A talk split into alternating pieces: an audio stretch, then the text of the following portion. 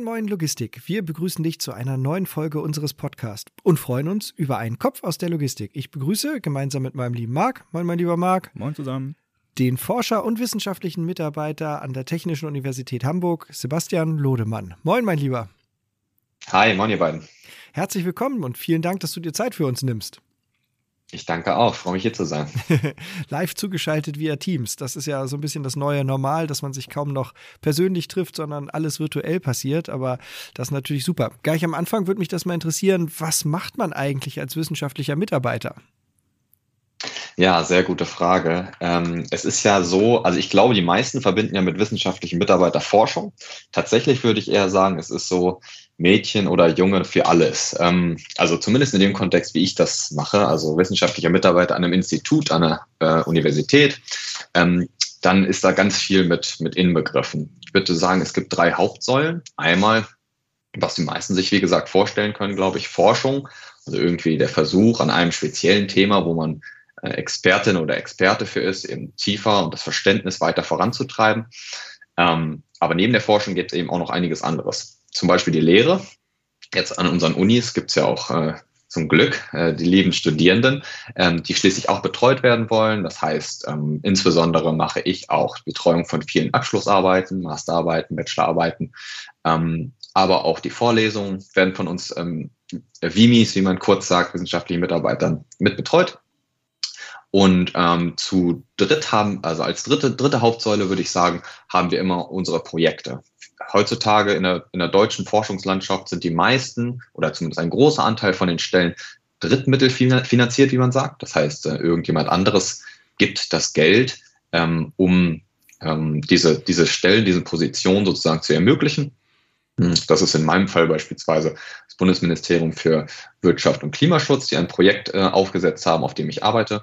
Das ist dann die dritte Hauptsäule. Und dann noch darüber hinaus gibt es natürlich immer noch so alles, was anfällt heutzutage in einem Bürosetting, Administratives und so weiter. Ähm, eine ehemalige Chefin von mir hat gesagt, Formulare, Formulare von der Wiege bis zur Bahre, ne, das bleibt bei uns auch nicht aus.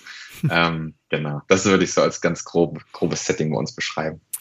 Forschen tut ihr ja aber auch. Was sind so eure Schwerpunkte am ähm, Institut für Logistik und Unternehmensführung? Ja, ähm, also bei uns am Kurzlog U äh, haben wir eigentlich ein relativ breites Portfolio, finde ich. Aktuell sind besonders prägnant die Themen Risikomanagement, ähm, Technologien im Kontext Supply Chain Management, also Technologie, da denke ich an sowas wie Blockchain, in meinem Fall besonders Data Analytics, aber auch besonders prägnant bei uns im Moment das Thema Nachhaltigkeit, wo verschiedene Kolleginnen dran arbeiten. Historisch gab es auch andere Themen, zum Beispiel Komplexitätsmanagement, aber im Moment sind das die, die genannten, so die äh, spezifischen Bereiche. Ja. Wie sieht so ein typischer Arbeitstag bei dir aus? Die, die Herausforderungen sind ja, sind ja schon ziemlich breit. Ähm, wie muss man sich das vorstellen?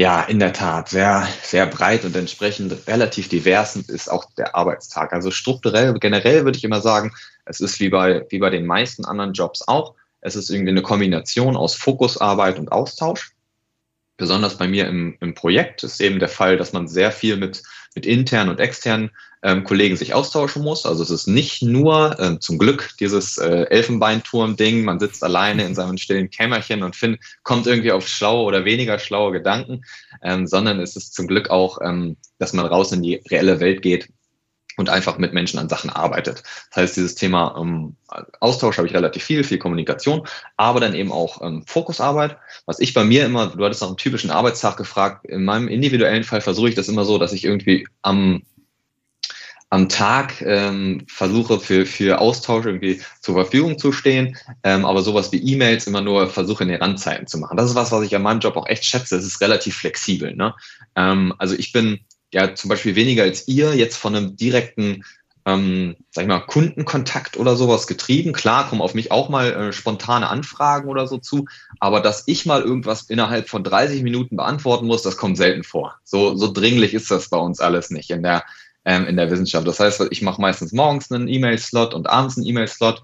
Die Schattenseite an dem Ganzen ist dann, dass man, äh, keine Ahnung, neue Kollegen wundern sich immer, krieg, äh, von dem Lodon kriege ich immer E-Mails irgendwie erst um 9 Uhr oder so. Das liegt einfach daran, dass ich dann, ähm, dann erst wieder an meine E-Mails rangehe, weil ich vorher das gerne nutze, äh, um sozusagen ein bisschen E-Mails mal ähm, auszumachen, mal Outlook auszulassen. Wie gesagt, eine, eine, ein großer Vorzug, finde ich, von, meinem äh, von meinem Job. Und ansonsten, mh, ähm, würde ich sagen, es, äh, es ist relativ divers. Ähm, die inhaltlich hatte ich ja schon gesagt, dass diese drei Säulen die, äh, oben sind, machen so meinen Arbeitstag aus. Es, äh, ich mache am, immer am Anfang der Woche eine Wochenplanung äh, und dann versuche ich so meine, meine akuten To-Dos abzuarbeiten. Arbeitspakete im Projekt, meine eigene Forschung an meiner DIS ähm, und halt die anderen Sachen, die noch so anfallen.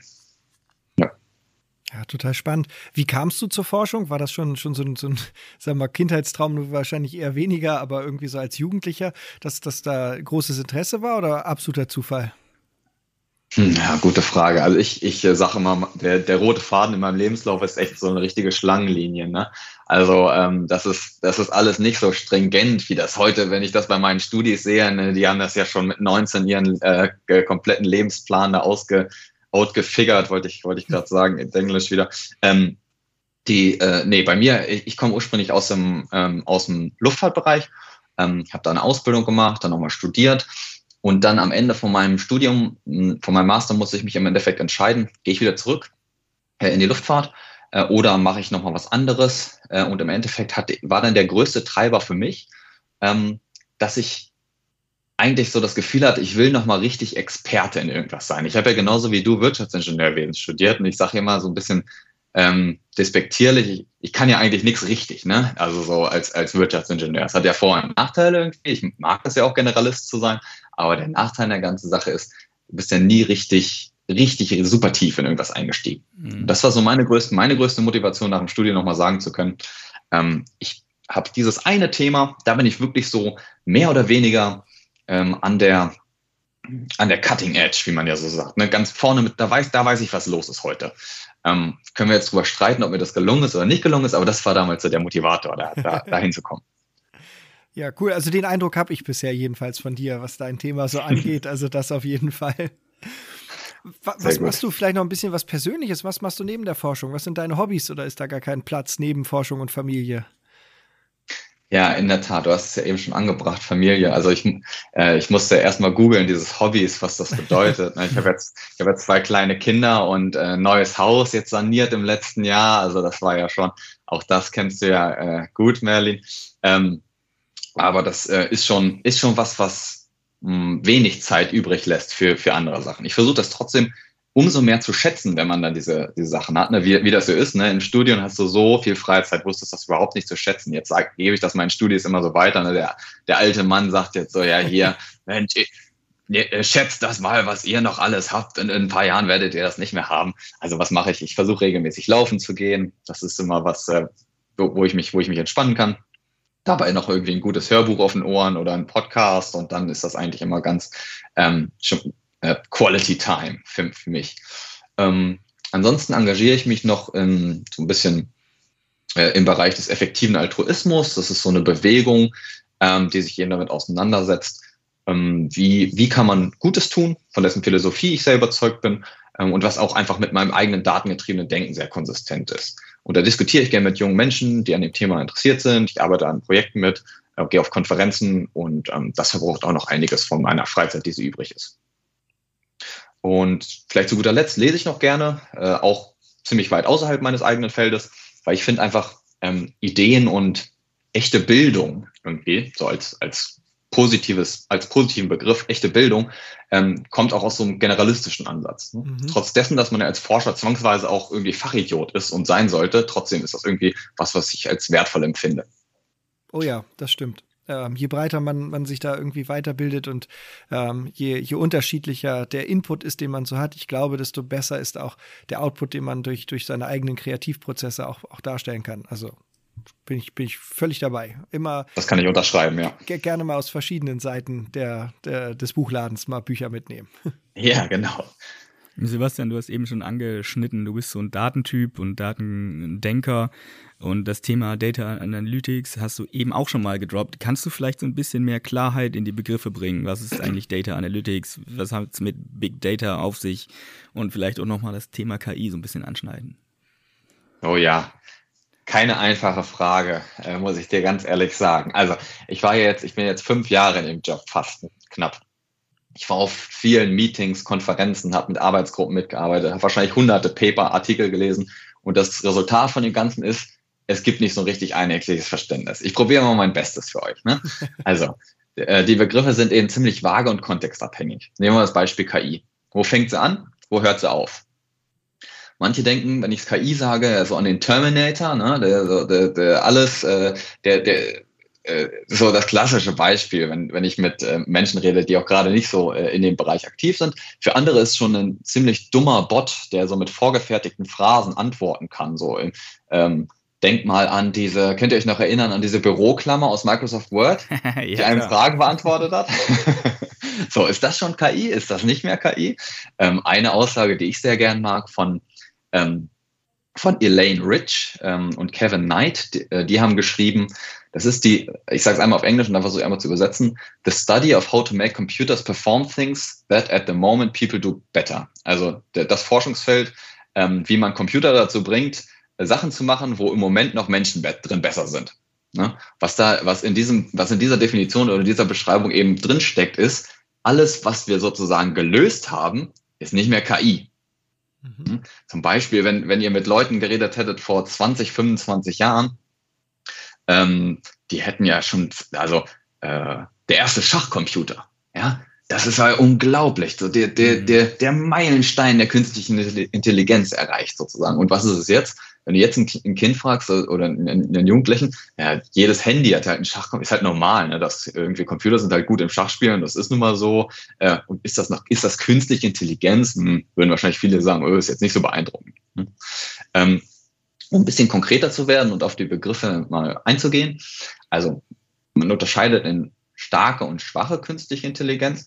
Die schwache äh, KI ist das, womit sich die meiste Forschung aktuell beschäftigt. Die äh, schwache KI im Sinne von die, Lösung konkreter Anwendungsprobleme.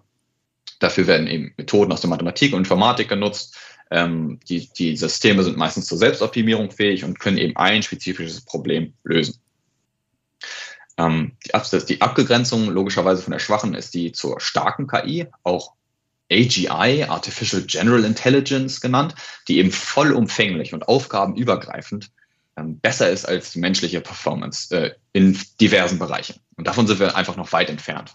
KI-Experten sind sich uneinig, wie weit, ähm, aber es ist noch, ähm, ist noch, ist noch weiterhin, bis wir das, bis wir das können. Du hattest noch den Begriff Big Data genannt. Mhm. Ähm, das wird verstanden als ähm, die großen Datenmengen, die entstehen in unseren digitalen Prozessen Tag für Tag auf den verschiedensten Wegen. Von strukturierten Daten, die ihr zum Beispiel in einem CRM oder ein ERP-System generiert und nachhaltet, bis hin zu unstrukturierten Daten, zum Beispiel Posts, die Kunden euch auf die Facebook-Seite schreiben. Auch alles das sind, sind in, im weitesten Sinne Daten, die entstehen in, durch unser Zusammenleben, zusammenarbeiten und miteinander kommunizieren äh, und die irgendwo digital bestehen. Und all diese Daten sind eben prinzipiell auswertbar und nutzbar. Und da sind wir dann beim Data Analytics, was du genannt hast.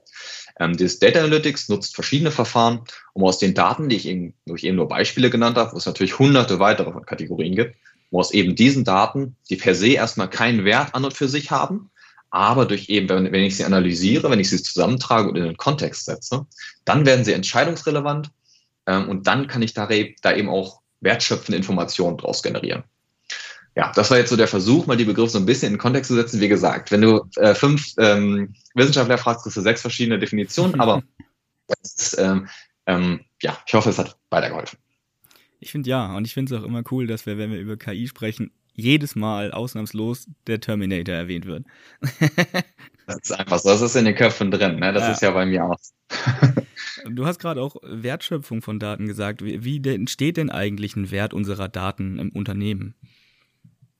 Ja, ähm, super Frage, weil das ist ja eigentlich das Spannende. Ne? Äh, das ist ja eigentlich das, warum, warum Unternehmer und Unternehmerinnen Lust haben, sich damit auseinanderzusetzen. Das ist ja nicht nur so ein, das ist ja mal ganz interessant, sondern am Ende ist halt immer die Frage, okay, wie kann ich da irgendwie Nutzen draus ziehen? Wie kann ich das irgendwie wertschöpfend einbringen in mein Unternehmen? Und wie entsteht dieser Wert? Ähm, also eine pauschale Antwort würde ich darauf nicht geben. Theoretisch sind nämlich der Kreativität eigentlich keine Grenzen gesetzt. Wir haben so viele Möglichkeiten, diese Daten zu nutzen. Und das, das, das Coole an diesem Forschungsfeld ist einfach, dass es so, so weit ist und so interdisziplinär auch, weil man eigentlich so viele verschiedene Daten für so viele verschiedene Anwendungen nutzen kann, ähm, was, ich, was ich sehr cool finde. Ich würde mich fragen, was ist eigentlich Wertschöpfung? Und Wertschöpfung kann eben aus verschiedensten Perspektiven entstehen. Man kann komplett neue Produkte irgendwie über diese Daten äh, erschaffen. Man kann neue Prozesse äh, äh entstehen lassen, die man irgendwie verkaufen kann oder für einen Kunden nutzbar machen kann. Also grundsätzlich würde ich sagen, mehr Euro über irgendwas generieren. Mal ganz ähm, simpel ausgedrückt. Ne? Neue Produkte, neue Prozesse, irgendwas, was, was es vorher noch nicht gab, über diese Daten entstehen lassen. Andere Möglichkeiten, eine andere Möglichkeit für Wertschöpfung ist aber auch, ähm, effizienter zu werden. Also sagen wir mal, mehr Output pro Euro. Auch das ist ja Wertschöpfung ähm, in, in, in dem Sinne. Hm? Und das ist eben auch sehr oft der Fall, wenn wir, wenn wir Daten nutzen, dass wir ähm, effizienter in unseren Prozessen werden. Oder auch ähm, sowas wie, wie im Englischen sagen wir intangible value, also was, was nicht direkt greifbar ist, was man, wo man nicht direkt einen monetären Mehrwert zuordnen kann, was aber trotzdem einen indirekten Mehrwert hat. Zum Beispiel höhere Transparenz, bessere Kommunikation, also mittelbare Wertschöpfung, würde ich sagen. Äh, und all diese Beispiele können eben durch Daten unterstützt oder initial auch einfach erschaffen werden, von groß bis klein. Ähm, um mal ein bisschen was Konkreteres zu sagen, es gibt sowas wie prädiktives Risikomanagement. Also ähm, ja, auch ein sehr aktuelles Beispiel in Zeiten von kriegsbedingten und Pandemie, pandemiebedingten Lieferschwierigkeiten, natürlich auch für, für euer Business Model. Ähm, also die, die, dass, dass ich sozusagen voraussagen kann, dass ich verschiedenste Datentypen zusammenziehe und daraus ähm, im Ergebnis eine Risikoabschätzung machen kann. Was kommt dort auf mich zu bei diesem bestimmten Produkttyp? Äh, kann es da irgendwelche Ausfälle geben? Ähm, spannendes Feld, äh, da, da, gibt, da fließt relativ viel Forschung rein hat ja vorhin auch erwähnt, dass wir auch im Risikomanagement aktiv sind. Da werden wir in Zukunft noch viel, viel ähm, schlauere Systeme haben, die uns vielleicht besser vorwarnen können, ähm, wenn irgendetwas, wenn irgendetwas ansteht. Natürlich auch im kleineren Maßstab. Also es gibt einfach eine große, große Bandbreite möglicher Nutzungspotenziale für diese Daten. Gib doch mal ein Beispiel. Wie und wofür sollten wir unsere Daten nutzen? Ja, also ich glaube, ähm, es ist es ist wichtig, sich zunächst ähm, einmal strategisch Gedanken zu machen, in welchen Bereichen das am sinnvollsten äh, möglich wäre. Also ähm, ich glaube, das habt ihr ja durchaus auch schon mal gemacht, äh, wenn ich so ein paar Jahre zurückdenke, dass man sich mal überlegt hat, okay, wo kann man eigentlich, wo entstehen bei uns Daten und wo kann man diese Daten vielleicht sinnvoll nutzen? Ähm, ich ich habe vor, ich weiß gar nicht, ob ich da schon mal mit Merlin drüber geredet habe, aber es ist bestimmt auch schon zwei Jahre her, mal ein Data Analytics in Supply Chain Management Canvas veröffentlicht. Ähm, das, das lehnt sich an an diesen Business Model Canvas, wenn euch das vielleicht was sagt, mhm. ähm, wo man eben strukturiert durchgeht, was für mögliche Anwendungen gibt es eigentlich? Also ein, ein Use Case sozusagen und die Wertschöpfung, die wir eben schon diskutiert haben, ähm, zu, zu, analysieren und dann die verschiedenen Stakeholder-Konstrukte darum zu analysieren, die Wertschöpfungsmodalitäten zu analysieren. Wenn ich an euer ähm, Geschäftsmodell denke, ähm, finde ich besonders spannend, ähm, eine, ein Element, das ich vorhin erwähnt hatte, dieses ähm, Daten zu, zu Produkt werden zu lassen und das wiederum Kunden zu verkaufen. Hm? Also ihr, ihr seid ja viel tiefer in eurem Geschäft drin als ich, deswegen habt ihr bestimmt viel bessere Beispiele als ich. Aber ich ähm, kann mir richtig gut vorstellen, dass es eben attraktiv ist für, für Kunden, ähm, eine möglichst große ähm, Transparenz einfach über, ähm, über ihre eigenen Lieferketten zu haben und ihr da ja ein zentrales Element drin seid. Ne? Wenn ihr also, wenn es euch sozusagen gelingt, möglichst ähm, gute Transparenz, Stichwort ähm, irgendwie Ankunftszeiten, Verspätungen und so weiter, möglichst in Realtime irgendwie zu den Kunden zu spielen, finde ich, das ist ein super ähm, äh, wertschöpfendes Element. Zum Beispiel, ich, ich finde, finde das ja super, ne? Ähm, dass, wenn ich irgendwo hinklicken kann, ähm, wenn, wenn, jemand, wenn jemand mir was liefert und ich sehe sozusagen in Echtzeit, okay, das verschiebt sich nochmal, das, das das, das, das, der ist, der ist noch sieben Stops weg oder sowas, ne? Das finde ich als Privatperson toll. Und das äh, gehe ich fest davon aus, dass das auch für die, für die Unternehmen ein Mehrwert ist, eine maximale Transparenz zu, zu erhalten über euch als, als Mittelsmann sozusagen. Mhm. Und was braucht es eigentlich dafür in so einem Unternehmen? Reicht es, wenn man einfach einen ganzen Haufen Daten hat oder äh, braucht man noch viel mehr Grundlagen? Ja, äh, der, genau, der berühmte Haufen Daten, das hast du sehr schön gesagt. Ja, äh, das ist ja super verbreitet in den Unternehmen, ne? dass einfach gesagt wird, komm, wir sammeln mal. Mhm. Ne? Und dann, und dann wird, äh, wird fleißig, werden fleißig Daten gespeichert, teilweise über Jahre, bevor sich irgendjemand mal Gedanken macht, können wir damit überhaupt irgendwas anfangen. Also die Antwort ist natürlich ja, um Daten, äh, Data Analytics zu machen, brauchst du auch die Daten, aber du brauchst auf jeden Fall auch mehr. Was ich, was aus meiner Sicht so ein bisschen unterschätzt ist, ist dieses Thema datengetriebene Kultur, was ich bei euch auch schon wahrgenommen habe und was ich echt ähm, cool finde und, und bemerkenswert sozusagen. Ähm, ist auch ein kleines Element, Seiten-Nebenelement in meiner Forschung, wo ich aber auch wirklich festgestellt habe, dass es ein zentrales Element ist, diese, diese Perspektive von Mitarbeiterinnen und Mitarbeitern zu sagen, Daten und die saubere Erhebung von Daten ist irgendwie von Wert in unserem Unternehmen, was, nicht, was überhaupt nicht selbstverständlich ist. Was wirklich überhaupt nicht selbstverständlich ist. Oft wird ja ähm, Daten eintragen so als, als äh, nerviger Nebenjob noch gesehen. So, ne? Und dann, oh, da muss ich das auch noch, muss ich das auch noch nachhalten. Das ist doch eigentlich, interessiert doch keinen und ist doch eigentlich abgeschlossen, der Prozess schon. Warum muss ich das jetzt noch einmal alles eintragen in diese blöde Standardmaske und diese Maske ist so und so blöd aus dem einen oder anderen Grund. Ähm, einfach diese, diese, dieses Verständnis, was auch äh, in den Mitarbeitern, Mitarbeiterinnen und Mitarbeitern verankert ist, zu sagen, ähm, wir haben, äh, es, es, können, es können aus diesen Daten Mehrwerte für uns alle hier im Unternehmen entstehen. Ähm, und, und dann noch einen Schritt weiter zu sagen, es ist eben nicht mehr der Standardfall, dass ich eine Bauchentscheidung treffe, sondern also mein Lieblingszitat ist ja in dem Kontext immer dieses, das haben wir schon immer so gemacht. Ne? Warum, warum mhm. machst du das? Warum machst du das eigentlich so? Ja, das habe ich schon immer so gemacht. Ne? Das hat mein Vorgänger schon, weil seit 20 Jahren äh, mache ich den Prozess jetzt so. Und, und diesen, diese Phrase wegzulassen und zu sagen, statt die neue Standardfrage einzuführen, ähm, haben wir da vielleicht irgendwelche Daten für, die uns bei dieser Entscheidung helfen könnten? Oder haben wir irgendwelche Daten, die diesen Prozess besser machen könnten? Und diesen, diesen Switch im, in, äh, in, der, in der Herangehensweise, im Mindset, ist was, was man nicht einfach messen kann, aber was unglaublich wertvoll ist, finde ich, weil diese äh, langfristigen Konsequenzen daraus ähm, zu sagen, die ähm, äh, Kollegen äh, gehen sozusagen mit dieser Einstellung an Probleme heran, ist unglaublich wertvoll, meiner Erfahrung nach. Ja, und dann hast du natürlich diese, sag ich mal, ein bisschen härteren Sachen, ähm, eine gute und konsistente Datenlage, Single Point of Truth, sagen da viele, ähm, dass man sagt, wir haben irgendwie einen, einen konsistenten Datensatz, der miteinander der zueinander passt, der miteinander übereinstimmt. Ähm, wir haben standardisierte Prozesse, wie diese Daten eingetragen und nachgehalten werden. Ähm, Software, die diese Daten ähm, transparent macht und auswertet. Aber ähm, das, das würde ich eigentlich gar nicht so sehr betonen, weil das sind alles sozusagen Punkte, die im Nachgang äh, kommen. Wenn du nicht dieses grundsätzliche Mindset bei den Leuten hast, wenn du nicht diese, diese Wille, den, den Willen hast, das zu tun, dann kannst du die tollste ähm, Machine Learning Software auf deine Daten draufschmeißen und das wird am Endeffekt nicht erfolgreich sein. Junge, das klingt ganz schön komplex. Wie sollte man so ein Thema überhaupt aufgleisen? es ist es in der Tat, du hast vollkommen recht. Sonst wäre es wahrscheinlich auch nicht äh, wert, ein paar hundert Seiten äh, Dissertation drüber zu schreiben.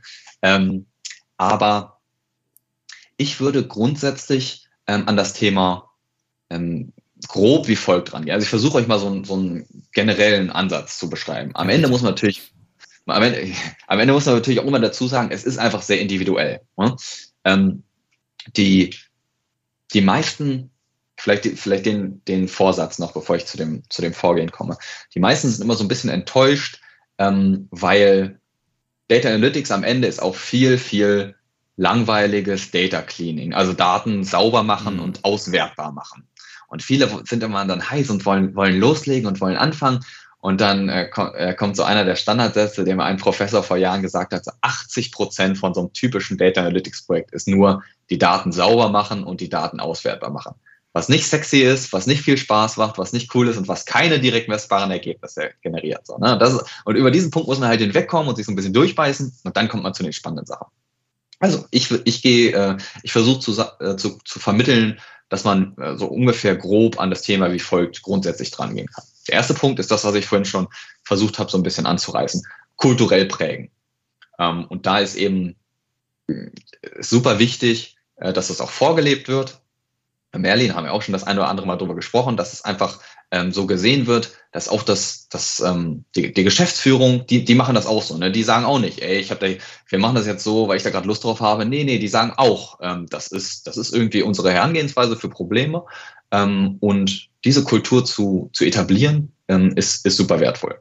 Als, als zweiten Schritt würde ich dann ähm, möglichst ähm, mein Englisch ist heute wieder ganz schlimm. Ne? Also low-hanging fruit sagt man ja so. Ne? Also die gibt es da einen schönen deutschen Begriff für, die, die niedrig hängenden Früchte hört sich irgendwie ein bisschen komisch an. Ne? Ähm, naja, wie dem auch sei. Also die, die leicht erreichbaren ähm, Ziele und Mehrwerte irgendwie zu identifizieren, wo man schnell Ergebnisse sehen kann. Ich hatte ja vorhin schon gesagt, dieses demotivierende 80 Prozent Daten sauber machen, das so versuchen zu reduzieren äh, und zu, zu, zu finden, wo kann man eigentlich schnell vielleicht einen Mehrwert identifizieren und, und um, umsetzen. Das dann als Pilotprojekte äh, schnell umzusetzen, die Leute mitzunehmen und zu zeigen, okay, guck mal, das ist irgendwie cool. Und wenn man dann zeigen kann, das ist cool, das bringt einen Mehrwert und das macht idealerweise vielleicht sogar deine Arbeit ein bisschen leichter, dann könnt äh, dann als letzten Schritt das versuchen größer zu machen, hoch zu skalieren ähm, und dann äh, den, den Schritt, den, den Prozess wieder von vorne zu starten. Das würde ich so als, als generellen Prozess beschreiben, der für die meisten anwendbar ist.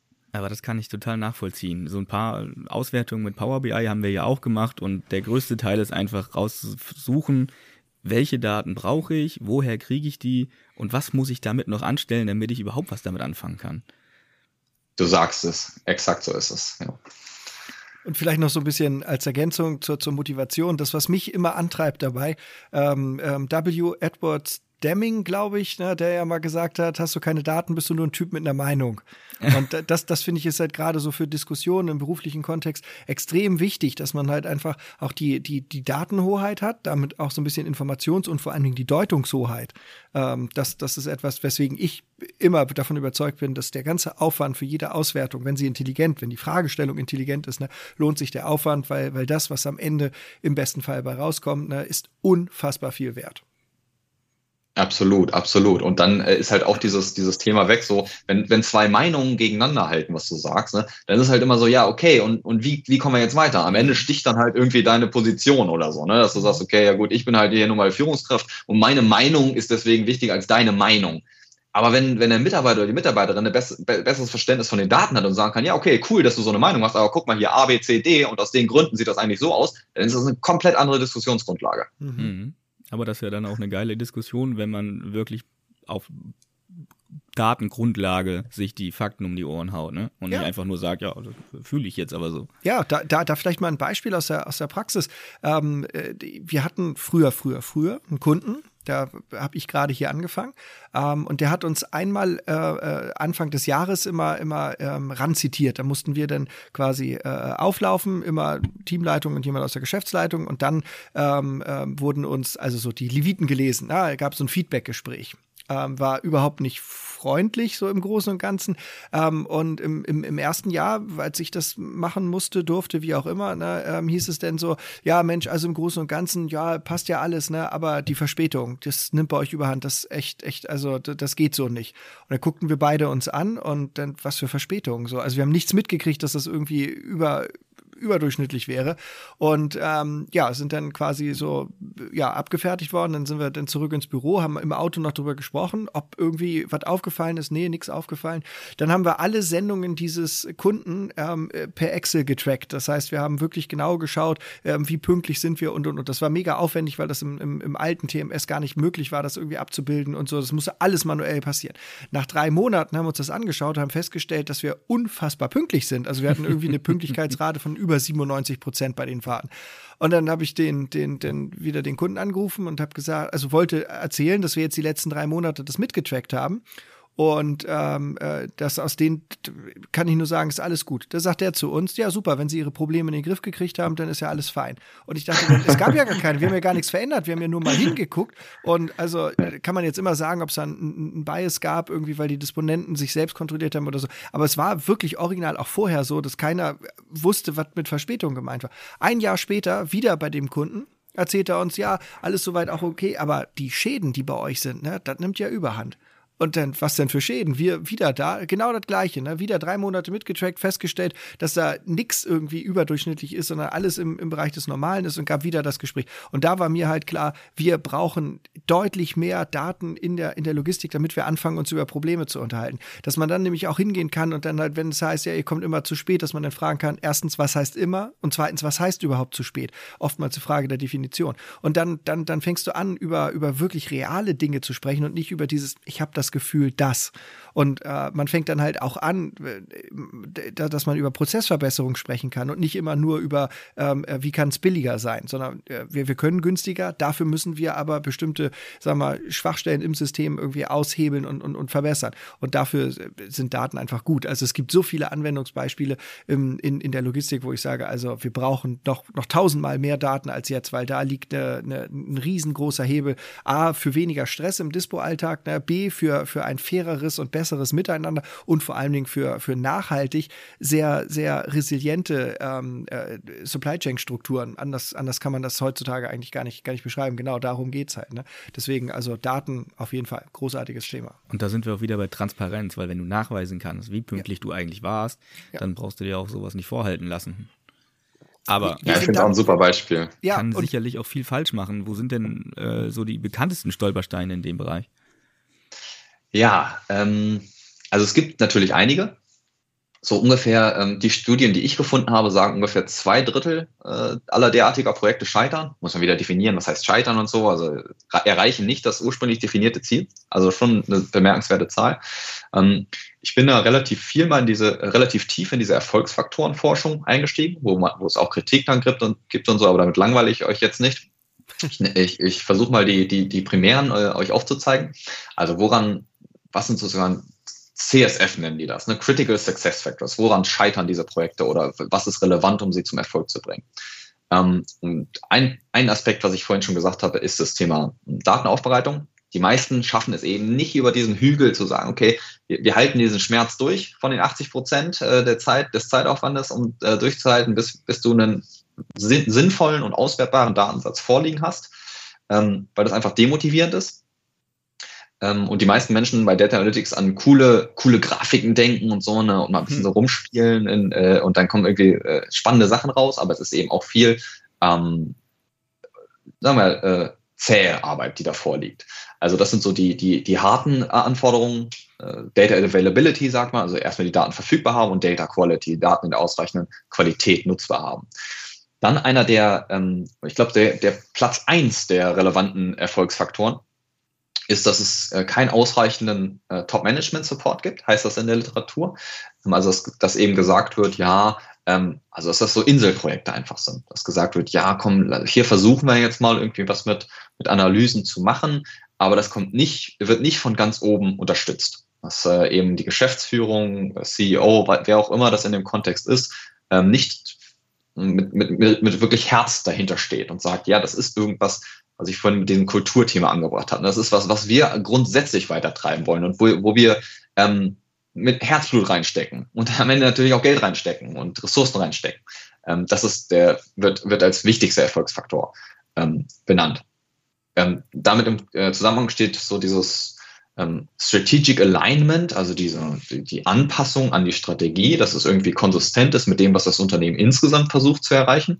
Ähm, also, dass du dass das nicht äh, ge gegenläufig ist. Sag ich mal, wir, du kommunizierst, das sind eigentlich unsere wichtigsten Ziele, A, B und C, aber äh, die, die Datenanalysen finden eigentlich in ganz anderen Bereichen statt. Auch das ist, ist äh, für, die, für die Menschen schwierig, schwierig nachzuvollziehen oder wahrzunehmen. Und dann vielleicht noch ein Beispiel, ja, zwei habe ich noch. Ein ähm, Product, ich habe hab immer nur die englischen Begriffe, ne? sorry. Also ähm, Product Champion sagt man, also dass es jemanden gibt, der richtig, der, der das, ähm, der, der da dafür einfach das, das Projekt sozusagen für sich vorantreibt und sagt, ich bin der, ich bin der Besitzer von dem Ding. Ne? Ich, das ist mein Baby. Ich mache das. Äh, und diese Product, Product Champions sind einfach äh, Erfolgsfaktoren, weil ähm, neben dem Faktor von oben, dass, dass jemand das unterstützt aus dem Top-Management, muss es eben auch jemanden auf operativer Ebene geben, der das Ganze äh, mit Herzblut durchführt und es über diesen, über diesen äh, Hügel der 80 Prozent Schmerz bringt. Und ein, äh, ein letztes Beispiel vom Stolperstein ist äh, auch, glaube ich, so mein Lieblingsbeispiel, ähm, die Involvierung der späteren Nutzer.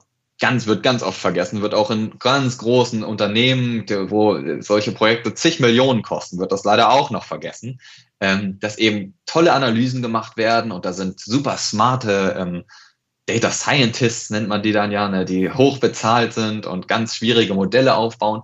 Und dann soll das Ganze umgesetzt werden und dann wird es irgendwie in die Hände gegeben von denen, die später mit diesem Modell arbeiten sollen und die meinetwegen ähm, irgendwelche verbesserten Vorhersagen äh, damit mit diesem Modell machen sollen. Und dann fangen die das an zu nutzen, dann stellt sich irgendwie raus, ja, das ist ja schön und gut, aber es ist überhaupt nicht abgestimmt mit unserem Alltag. Irgendwie. Mhm. Es bringt uns gar nichts, weil wir arbeiten so gar nicht. Und da, da, das, da habe ich, also diese Beispiele gibt es, das denke ich mir nicht nur aus. Das ist in meinen Interviews genauso rausgekommen, ähm, dass, dass eben die ernüchternde Erkenntnis ist, ja, die hat einfach niemand vorher gefragt. Ne? Da haben sich, äh, haben sich die ganzen schlauen Häuptlinge zusammengesetzt und irgendwas super äh, Kluges ähm, äh, ausgedacht und teuer entwickelt. Ähm, aber niemand hat die späteren Nutzer von dem Modell mal gefragt, bringt euch das eigentlich was? Oder was würde euch denn vielleicht helfen in eurem Job? Ne? Also dieses Thema Involvierung der späteren Nutzer, auch ganz wichtig. Wieder schön an der Praxis vorbeigebastelt, ja, man mhm. kennt es. genau. Wir, wir, hatten ja eben so ein bisschen auch schon über Herausforderungen in der Logistik gesprochen. Ne? Was ist so deine Sicht auf, auf die Logistik? Was sind eigentlich die großen Herausforderungen, vor denen wir stehen? Ja, also ihr seid ja auch da wieder deutlich tiefer drin als ich. Ne? Ich bin ja immer so ein bisschen äh, aus so einer außenstehenden Perspektive. Ähm, aber, das muss ich wahrscheinlich sagen, mit meinem Projekthintergrund sicherlich eins der zentralen Elemente aus meiner Sicht ist die Digitalisierung, was ja auch für, für alle anderen Branchen und Bereiche so gilt, aber sicherlich auch, und ich weiß nicht, ob ihr sagen würdet, vielleicht insbesondere äh, für, die, für die Logistik. Ähm, da würde mich eure Meinung auf jeden Fall mal interessieren. Also ich würde es, ich würde definitiv die äh, Hypothese aufstellen, dass Digitalisierung so äh, Top 3 Herausforderung ist. Ähm, aber ob es überproportional im Vergleich zu anderen Branchen ist, das kann ich nicht beurteilen. Meint ihr? Ja, definitiv werden wir uns mit, mit, also ich glaube, die Top 3 bestehen sogar komplett aus Digitalisierungsthemen. Also, ja. äh, im, im, weitesten Sinne. Ne? Also wenn ich jetzt das Thema New Work als Digitalisierungsthema noch mitnehme, dann definitiv, ähm, weil, weil ganz oben ist natürlich äh, das Thema Fachkräftemangel. So, Fachkräftemangel hat einen Grund. Das ist ja jetzt keine Urgewalt, die auf uns äh, niederprasselt, sondern ähm, es ist ja ein, ein, ganzes Stück weit selbst gemacht. Also die Branche hat ja über Jahrzehnte hinweg sich entwickelt und das, das ist ja ähm, am Ende ist das eine, eine, die, die Summe aller äh, Entscheidungen und aller Verhaltensweisen, die, die dazu führen, dass halt eine Kultur in der Branche Einzug erhalten hat, die am Ende natürlich dafür sorgt, dass wenn sich Menschen das aussuchen können, dann die Branche eher, eher gemieden wird, sagen wir mal so. Also das Thema New Work, glaube ich, hilft oder würde der Logistik zumindest weiterhelfen, um, um ihren Ruf als, als ähm, sagen wir mal, gute Branche, coole Branche, spannende Branche auch so ein bisschen, ein bisschen zu retten und auch wieder, wieder so ein bisschen reinzuwaschen, weil im Prinzip ist die Logistik eine großartige Branche. Man kann richtig viel bewegen, man kann ganz spannende Dinge erledigen, ähm, erleben. Wir, wir, wir haben ähm, sehr abwechslungsreiche äh, ähm, äh, Berufsfelder da und so weiter. Das müssen wir nur noch mal so ein bisschen, bisschen hübsch machen, weil, weil ich sag mal, am Ende ist es ja so, jeder Edelstein kommt nur in der richtigen Fassung so richtig zur Geltung. Und ich glaube, da könnte New Work auch, auch viel, viel helfen. Andere Themen, natürlich Digitalisierung, glaube ich, dass dieses ganze Thema ähm, Supply Chain Visibility, also na, das ist noch zu kurz gedacht. Wir müssen da noch viel weiter denken ähm, und, und nochmal noch mal in uns gehen und vielleicht auch so ein bisschen an der Stelle die Logistik auch nochmal neu denken, weil das, was wir jetzt erleben, ist ja natürlich immer diese inkrementelle Verbesserung, aber im Prinzip, wenn man mal ehrlich ist, arbeiten wir in den gleichen Abläufen wie vor 30, 40 Jahren. Da hat sich nichts dran geändert. Und, und ob ich da jetzt eine Plattform habe, die, die es mir ermöglicht, Daten jetzt auszutauschen, ob das jetzt der große Schritt ist, das weiß ich nicht. Also ich persönlich sehe da eigentlich mehr Gefahr drin als Nutzen. Ähm, da müssen wir einfach noch ein bisschen intelligenter drüber, drüber nachdenken. Und vielleicht, um diese Top 3 irgendwie nochmal noch mal voll zu machen, haben wir natürlich aber auch das Thema New Work. Das, das ist natürlich etwas, was in, in vielen Bereichen eigentlich so immer über, über Büro also das schwebt immer so über Bürojobs, ähm, aber am Ende haben wir ganz, ganz viele gewerbliche Mitarbeiter. Wir haben Fahrer, äh, Lageristen, die, die wir ja auch ähm, irgendwie ähm, sagen wir mal, in, in eine digitale Zukunft führen müssen. Und deswegen glaube ich auch, dass wir dort die Möglichkeit hätten, über, über wirklich Hardware, über richtig coole Dinge, ähm, diese Jobs besser zu machen, weil also mir sagte jetzt letztes Jahr bei, bei so einer Begehung hier im, im Hamburger Hafen ähm, in so einem Schuppen ähm, so ein äh, auch auch eine Führungskraft, ne, ja was soll ich denn sagen? Arbeit hier im Lager im Hafen, das ist doch unsexy, hat doch keiner Bock drauf. Und dann dachte ich, ja, aber man könnte es doch machen, man kann doch da was draus machen. Das ist doch ähm, äh, ist doch auch hier kein kein kein Naturgesetz, dass es so doof sein muss, sondern man kann doch auch dort Arbeitsfelder neu gestalten. Man kann doch so viel Technologie benutzen, dass das auch junge Menschen anzieht, weil es einfach abwechslungsreich ist, weil es auch auch cool cool ist, mit Technologie zu arbeiten. Ich meine, das wissen wir ja alle. Neue Gadgets ausprobieren und irgendwie merken, ähm, äh, dass man produktiver wird, weil man das so und so nutzt. Ne? Das ist ja das, was uns alle irgendwie an der Digitalisierung auch, auch, sagen wir mal, glücklich macht oder, oder motiviert. Und deswegen glaube ich schon, dass wir also in so einem Dreiklang, also New Work und damit halt so ein bisschen ähm, äh, die, die, die, die Branchenkultur verändern, ähm, äh, Digitalisierung in, in, in technischen Systemen, aber natürlich auch Digitalisierung in Hardware eine ganze Menge in der, in der Branche verbessern könnten. Ne? Also so, dass eigentlich alle Stakeholder da auch Spaß dran haben. So würde ich das mal sehen. Ja, finde ich super. Das Einzige, was ich vielleicht noch äh, hinzufügen würde, neben den ganzen digitalen äh, Krimskrams, äh, ist das Thema so Nachhaltigkeit, was, wo ich mich persönlich auch äh, für, für, für interessiere. Und äh, insbesondere da die Schnittstellen zu dem Digitalen. Ne? Ja. Also ich glaube, wir können da richtig, richtig coole Werkzeuge nutzen aus der Digitalisierung, um einfach aus ähm, äh, in, der, in der Nachhaltigkeit ähm, Bilanz der, der Logistik besser zu werden. Gerade auch dieses Thema Visibility, was du eben schon angeschnitten hast. Ne? Wir haben ja auch eine äh, Kollegin bei uns am Institut, ähm, äh, die Hanna Deborah Habich, die arbeitet an, äh, an diesem Scope 3 Carbon Accounting, also im Endeffekt nachvollziehbar zu machen, wo entstehen denn die Emissionen heutzutage in der Lieferkette, was ich ein super interessantes Thema finde. Ähm, um eben auch, äh, ich meine, nur das, was ich messe, kann ich irgendwie verbessern, ne? um dann transparent zu machen, auf welchem Wege, äh, wo entstehen aktuell die, diese Emissionen und das dann vielleicht in Zukunft irgendwie mit einem spezifischeren, wenn es dann mal so einen äh, spezifischeren äh, Carbon-Preis auch für die, ähm, für die Branchen dann, äh, dann gibt, dann sagen zu können, okay, die, ähm, die Logistik, die den, den und den Fußabdruck hat, ähm, kann ich sozusagen messbar, transparent nachvollziehbar machen, wie du das vorhin auch bei deinem Beispiel beschrieben hast. Kannst eben nicht nur sagen, das sind die Kosten, das sind die ähm, Verspätungsraten, das sind die ähm, äh, Ausfälle und, oder die, die kaputten Lieferungen, sondern auch, guck mal, das ist unser, das ist unser Fußabdruck, wir versuchen das und das und das besser zu machen. Auch da, glaube ich, ist Daten ein, ein ganz spannendes Feld. Mhm. Zum Thema New Work gehört natürlich auch, und das ist natürlich eine Herausforderung, vor der wir stehen, ähm, diese, diese kontinuierliche Weiterbildung. Das heißt, sich, sich, sich up to date zu halten, äh, mitzubekommen, wenn irgendwelche äh, Trends aufkommen. Ähm, äh, und damit ist ja nicht nur gemeint, da irgendwie äh, einmal im Jahr in den Garten Hype Cycle zu schauen, sondern sich damit inhaltlich auch so auseinanderzusetzen, als dass ich neue Technologien so weit durchdringe, dass ich verstehe, was die bei mir bewirken könnten im Umfeld, also im Unternehmen oder im, im, im Geschäftsalltag. Alltag. Ähm, wie, wie machst du das? Wie hältst du dich neben deiner Forschungsarbeit zu relevanten Themen informiert? Ja, ähm, also ich, ich ähm, versuche natürlich, wie ich vorhin schon gesagt habe, auch relativ breit ähm, zu, zu lesen, sozusagen, um, äh, um auf dem aktuellen Stand zu sein. Ich lese verschiedene Blogs, äh, verschiedene, also auch verschiedene Medien, äh, verschiedene YouTube-Kanäle. Ähm, zum Beispiel, was kann ich da empfehlen? Kurz gesagt, wenn, ich, äh, wenn ihr das schon mal äh, äh, von gehört habt, also ganz toller Kanal, der so Wissenschaft und wissenschaftliche Erkenntnisse auf einem ganz, sag ich mal, greifbaren äh, Level rüberbringt, auch für mich aus Feldern, wo ich gar keine Ahnung habe. Das finde ich mal richtig großartig. Ähm, ansonsten, ja, Klassiker, ne? Äh, Zeitung, wenn ich Zeit habe. Ich lese gerne die Zeit, den Economist. Ähm, äh, das sind so die, die äh, Medien, äh, die ich neben den trockenen akademischen Papern so konsumiere. Ja, The Economist ist großartig, aber ähm, da, da sind so ab und an mal unfassbar trockene Sprüche in den Artikeln drin. Also ja. diese, so, wo man dann das alles so durchliest, auf einmal denkt, oha, der ist gekonnt. Aber so das, also da muss man schon so ein bisschen drauf achten. Also ich, äh, The Economist finde ich auch großartig. Toller Journalismus, oder? So ja. richtig, so total bierernst. Ich habe das auch schon äh, des Öfteren mal gemerkt, wo man so nochmal lesen muss. Hat er das wirklich da geschrieben? So ein ja. bierernster Artikel und plötzlich so ein Spruch. Ja, finde ich auch super. Das ist super, mag ich auch. Sag mal, ähm, wir, wir haben ja auch unsere, unsere Reihe zwischen den Seiten. Marc und ich sprechen ja irgendwie alle paar Monate mal über coole Bücher, die uns so über, über den Weg gelaufen sind. Hast du irgendwie Buchempfehlungen für uns, wo du sagst, das sollte man auf jeden Fall mal gelesen haben oder die Bücher sollte man mal gelesen haben? Ja, okay. Also ähm, wie gesagt, ich lese gerne. Ich versuche euch mal so ein bisschen was im Kontext zu nennen, was wir heute ähm, besprochen haben. Also im Bereich meines Feldes und was ich mir auch vorstellen kann, was für euch interessant und relevant sein könnte. Das Buch heißt Super Forecasting. Das ist so der Papst der Forecasting-Literatur. Phil Tedlock heißt er und zusammen mit, mit, Dan Gardner.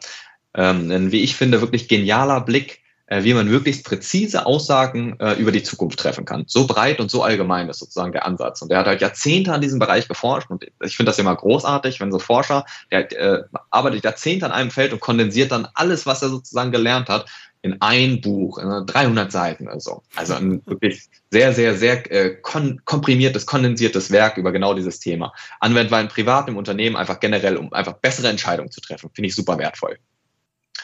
und dann noch ein zweites Beispiel. Ähm, ich hatte vorhin schon mal das Thema effektiver Altruismus ähm, erwähnt, also der Gedanke, okay, wie können wir eigentlich mit unseren bestehenden Ressourcen das meiste Gute tun? Und da ist eine schöne Einführung, finde ich, das heißt uh, Doing Good Better.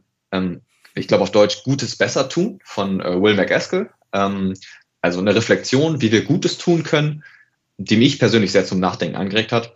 Ähm, teils unintuitive, unintuitive, so rum Erkenntnisse, äh, und die ich finde deswegen halt umso wichtiger, weil ich da selber einfach nicht drauf gekommen wäre, äh, so, so anzusetzen. Ähm, und ja, hat mir sehr viel Spaß gemacht zu lesen und mich auch weitergebracht, intellektuell.